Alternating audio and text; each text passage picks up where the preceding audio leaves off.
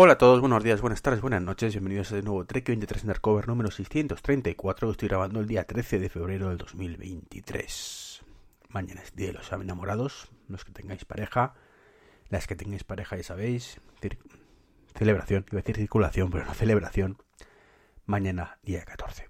Así que podéis regalar cositas muy chulas, como por ejemplo, pues, un producto de Apple. Lo que parece ser que no vais a poder regalar, eh, es un, según Gurman, Mark Gurman, este tipo que suele acertar, aunque no del todo últimamente, ¿vale? Es un iMac. No porque no haya en la venta, sino porque no van a actualizarlo al M2. Se van a saltar esta generación por lo visto. Desconozco, bueno, desconozco, no sé, desconoce el motivo. Pero parece ser que, que los iMac pasarán directamente a M3. Yo tengo la teoría del thermal throttling este del, de que el M2 por lo visto se calienta un poquito más que el M1 y tal y como em, escuché en alguna ocasión, así fue a Julio César Fernández o, a otro lado, que, el tema de la babilla esta, que tiene la barbilla que tienen los iMac actuales, bueno, pues está ahí todo comprimido y no hay hueco para, para ampliar el tema de disipación, como si por lo visto parece, pasado con, con los M2 en el caso de los Mac Minis o en el caso de los MacBook Air. Así que bueno, realmente, más allá del sensacionalismo de Dios mío, Apple no va a actualizar los iMac, ¿esto qué es? El fin del mundo, la empresa se hunde, que también debería hundirse por motivos que ya sabéis he esgrimido varias veces. No, hundirse, ¿no? Pero que por lo menos le den un collejón. Está el tema de que los M1 van como un tiro. O sea, yo de verdad, mmm, mentalicémonos que los M1 es un pepino que no necesitamos mucho más con M1 en el 99% de los casos, así que tranquilidad. Si queréis un iMac, compraros tranquilamente el M1, que no vais a tener ningún problema. Donde sí que vamos a tener problemas es en la Unión Europea, ya que ha aprobado las supercookies. Sí, esa misma Unión Europea que tanto aboga por nuestra privacidad, que le preocupa tantísimo todo, que, tenemos que, que, aceptar las cookies cada vez que nos metemos en una página web, porque pobrecitos los europeos que no saben que, que hay cookies por ahí rulando bueno, pues ha aprobado que sea legal el tema de las super cookies, que es una. Bueno, se llama cookie, pero no es una cookie realmente, ¿vale? Que por lo visto también tenemos que aprobar, ¿no? Y es para que las empresas de telefonía, creo que, en este que es España, pues Amazon, perdón, Amazon, Movistar, Orange y Vodafone son los que la implementan, em, pues puedan hacer unos estudios, ver dónde navegamos, dónde no navegamos, es una cosa a gran escala, ¿vale? Y de esta manera poder ofrecer publicidad personalizada. Eh, gracias Unión Europea por mirar por mis intereses y que mm, compañías como Movistar, Vodafone y Orange puedan ofrecerme publicidad más a mi medida. Gracias. En fin, mm, no quiero pensar cuántos billetes han llevado los que han aprobado esto. Vale. Y bueno, hoy la verdad es que llevo tres minutos y tengo poco más que contaros, solo dos cositas. La primera, y no menos importante, es que estoy hasta las bowling de verdad, de los problemas de Bluetooth de mi iPhone. Yo pensé, yo pensé que esto que os voy a comentar me pasaba por el, el tema del eh, dispositivo que tenía para poner CarPlay inalámbrico. bueno, pues a veces pasan estas cosas, ¿no? Son y es que resulta que el coche se conectaba al CarPlay, pero no emitía sonido por Bluetooth a través del CarPlay, cuando las llamadas, ¿vale? Si tú ponías música sí, pero llamadas no. Bueno, mm, desde hace una semana nos llega tengo un coche nuevo, ya lo sabéis, y ahí me conecto por Bluetooth normal y corriente, ya no hay ningún dispositivo de CarPlay por el camino, ¿vale? Ni nada por el estilo. Con lo cual, no debería pasar. Pues sí, sigue pasando.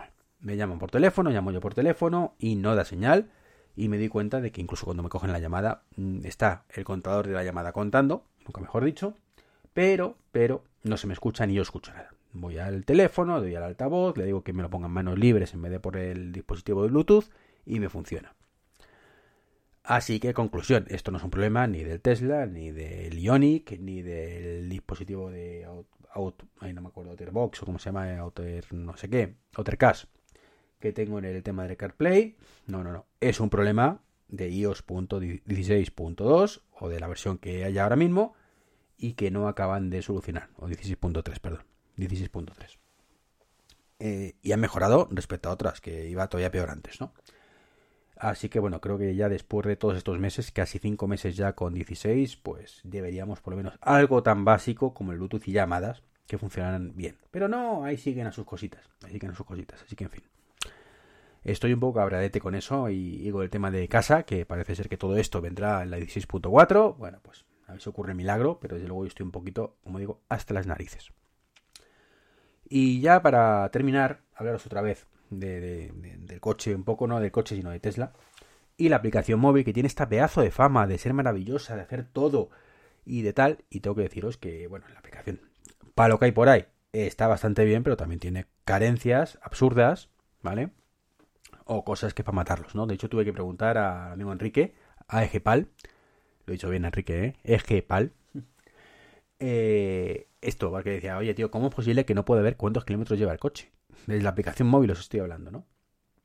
Y me dijo, sí, sí, sale, sale abajo. Y yo que no lo veía, que no lo veía, que no lo veía. Bueno, pues imaginaros, eh, si bajáis abajo del todo de la aplicación, donde prácticamente pone el copyright, copyright by Tesla, ¿vale? Pues justo ahí, a ese mismo tamaño que el copyright by Tesla, tenéis el número de kilómetros de vuestro coche. Maravilloso.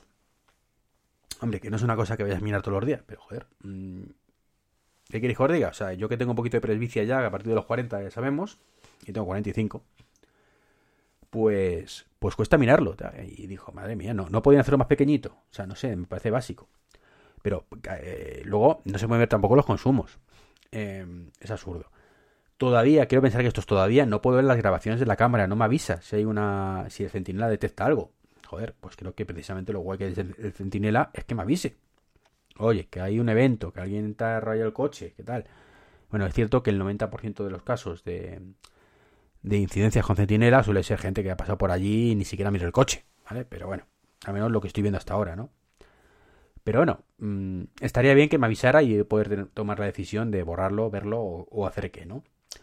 Y bueno, no puedo ver ni los consumos, o sea, no puedo ver, hacer un estudio. El estudio de la aplicación en tema de carga es malísimo. O sea, me dice que llevo gastados 11 o no me acuerdo euros cuando realmente llevo cero, ¿no?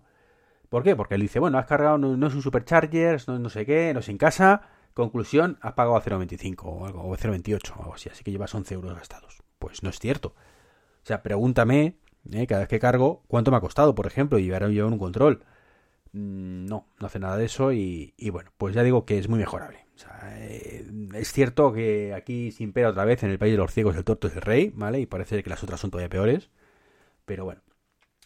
Eh, curiosamente, y esto lo hablaba ayer con el amigo Santi Pascual, en que tiene un MG4. Si habéis escuchado el podcast, mm, bueno, si escucháis a Santi, pues lo sabréis. Y si me habéis escuchado a mí en el 99% que le entrevisté también, pues también lo sabréis, ¿no? Tiene un MG4, maravilloso. Donde una de sus quejas es que no puede saber la temperatura interior del coche para decidir si pone la calefacción o no desde la aplicación. Que tiene que ponerla y una vez que la ha puesto, bueno, pues, pues ya puede, ¿no? Ya, ya decide, o sea, ya ve la, esta y la puede desconectar si no le interesa. Que es un poco absurdo, ¿no? Y tiene toda la razón del mundo pero también es absurdo que yo pueda ver la temperatura del coche desde la aplicación, que sí puedo, para decidir si la pongo o no la pongo, pero, por ejemplo, no, no puedo eh, ver esa temperatura interior desde el propio coche, o no, por lo menos no he sido capaz de ver dónde. A lo mejor no estoy columpiando, a lo mejor pues está ahí a la vista directamente. Bueno, pues si está a la vista directamente, perfecto, pero yo no lo he visto. Así que muy mal, muy mal. Así que nada, pues esto es un poquito lo que os quería comentar. Básicamente, estoy aprovechando, por cierto, me voy a ir ahora al, CrossFit, así que estoy ya aprovechando y poniendo la calefacción precisamente. una de las pocas ventajas que, bueno, una de las muchas ventajas, mejor dicho, que tiene esto. Además me bajo una aplicación para el Mac mm, que es de pago, se llama Valet no sé qué, Valet Tesla o tal, que mm, no sé yo si la pagaré porque es muy fea, pero bueno. Mm, curioso, está curioso.